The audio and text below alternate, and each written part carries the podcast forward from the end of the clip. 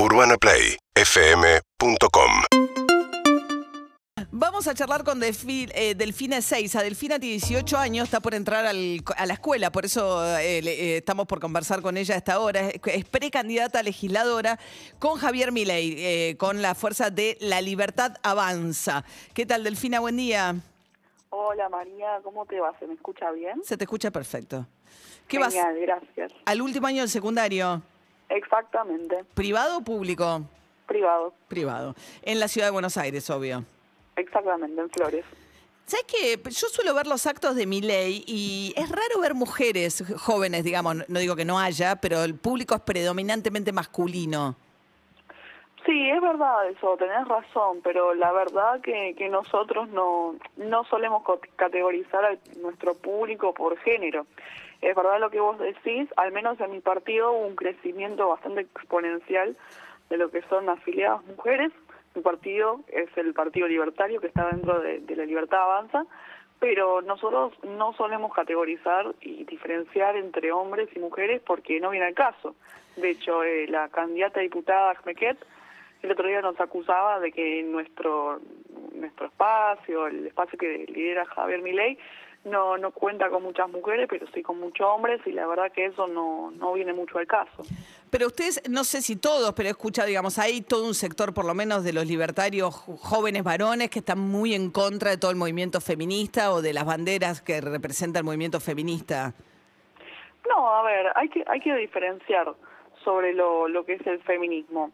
Eh, últimamente, en la, en la última tercera, cuarta hora del feminismo, lo que se plantea desde, desde el liberalismo argentino actual es, que, es estar en contra de eso porque no se busca la igualdad ante la ley, que es lo que busca el, feminismo de la primera ola, el feminismo de- del siglo XIX, XX también te diría, que es la igualdad ante la ley. La crítica de, algunos libertarios hacia est- este feminismo actual es que las feministas o el, el colectivo feminista busca la igualdad mediante la ley. No entiendo la diferencia, perdóname, Delfina. Ver, cuando vos usás la igualdad, Poneme un ejemplo, si podés.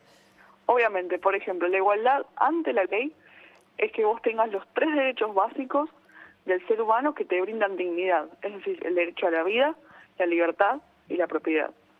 La igualdad mediante la ley es hacer que vos estés en una, una posición mucho más superior por la única condición de ser mujer. Por ejemplo, los cupos. Y pero, por ejemplo, el aborto eh, va en contra del derecho a la vida que vos planteás. Mira, eso es una posición personal de, de cada liberal o libertario. Tenés liberales que están en contra, como liberales que están a favor, y cada uno tiene argumentos, y la verdad que hay argumentos muy buenos de, de cada lado. Ajá, eso no tenés posición. Mira, yo personalmente estoy en contra, pero mi partido, el Partido Libertario, eh, no tiene una posición una posición definida y cada afiliado es, tiene la libertad de elegir qué, qué postura toma. Estamos hablando con Delfina Seiza, que tiene 18 años, está yendo al colegio secundario y es candidata del partido Milei en la ciudad de Buenos Aires. ¿Qué pasa, Delfina, con el tema de los desaparecidos y el terrorismo de Estado de la última dictadura militar? ¿Cuál es la mirada? Mira, eso personalmente estaría mucho mejor preguntárselo a, mm, a Victoria Villarruel, que, que conforma la lista, que está segunda. Ella Eh, es parte de la Asociación de Víctimas del, del- Exactamente, del- sí, de, sí, sí. de la guerrilla, digamos. Exactamente. Lo que voy a decirte es, en mi humilde opinión, que defender eh, al- a las víctimas del, del terrorismo de los 70 no es defender dictaduras. No nos ponemos ni del lado de los golpistas ni del lado de los terroristas, ¿se entiende? Sí, ahora, ¿hubo terrorismo de Estado y 30.000 desaparecidos o no?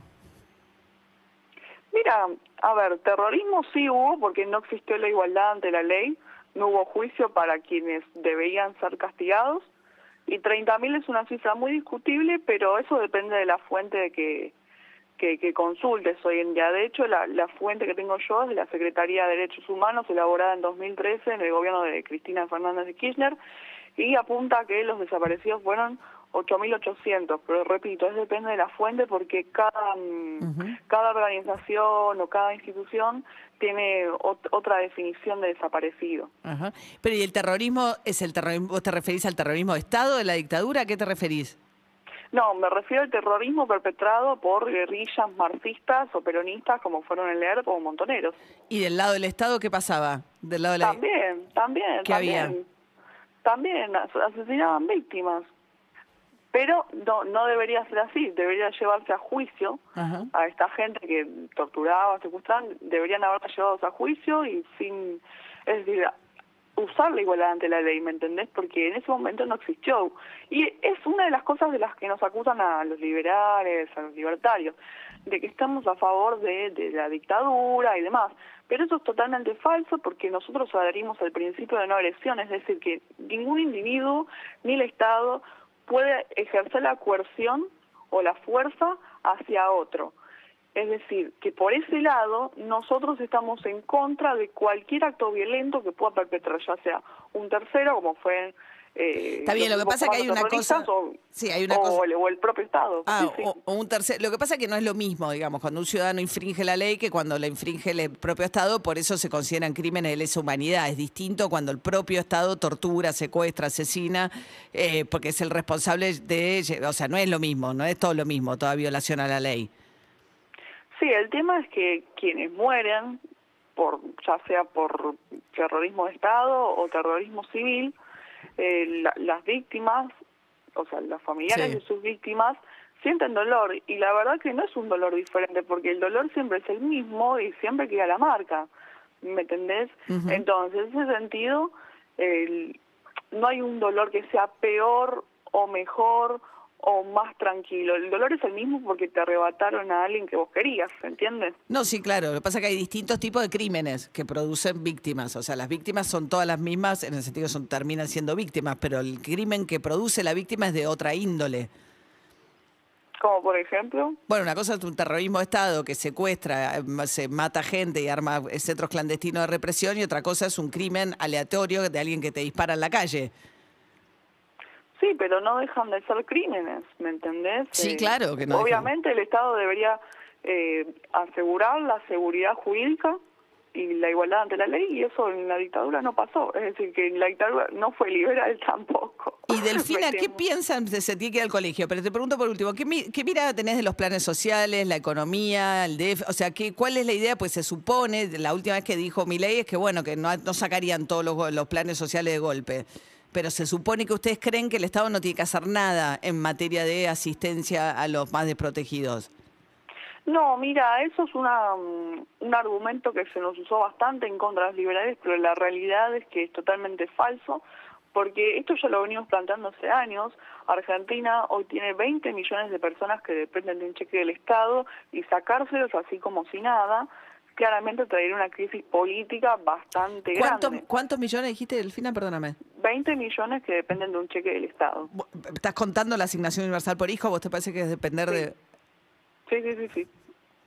En contra de ¿Estás en contra? 8 millones. No, no, no, no. En contraposición a 9, 8 millones y medio, 9 millones que están en blanco.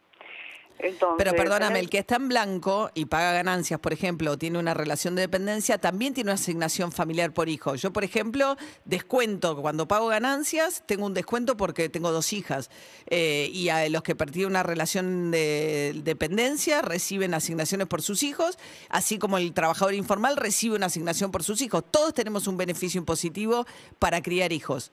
No importa si estás en blanco o en negro, o sea, no entiendo la, la diferencia. Vamos por partes.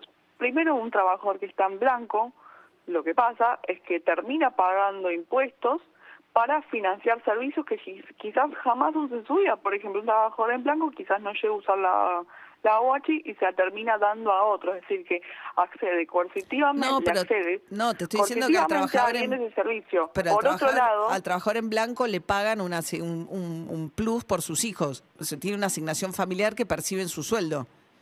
No, y por otro lado, es como el chiste de, ¿viste la zapatilla electrónica que se enchufa a sí misma? Es lo mismo. No es decir, te están, No te están sacando plata Sí. de tu bolsillo coercitivamente para después volvértela a dar.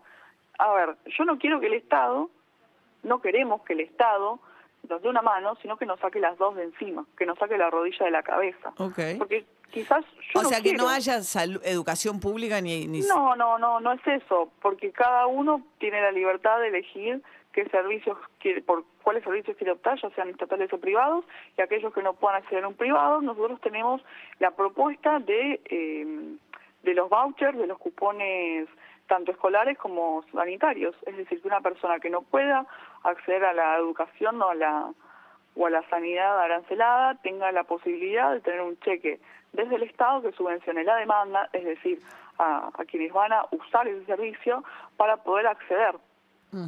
Bien, Delfina Seiza tiene 18 años, es candidata a legisladora de La Libertad Avanza con mi ley. tiene eh, 18 años, como le digo, está cursando el último año de secundario, está yendo en este mismo momento a la escuela. Después vas a estudiar eh, economía, ¿no, Delfina? Exactamente, En una privada también. también. Bien. Gracias, Delfina. Gracias, María. Hasta luego, que tengas buen día. Cinco minutos para las 7 de la mañana. Seguinos en Instagram y Twitter. Arroba Urbana Play FM.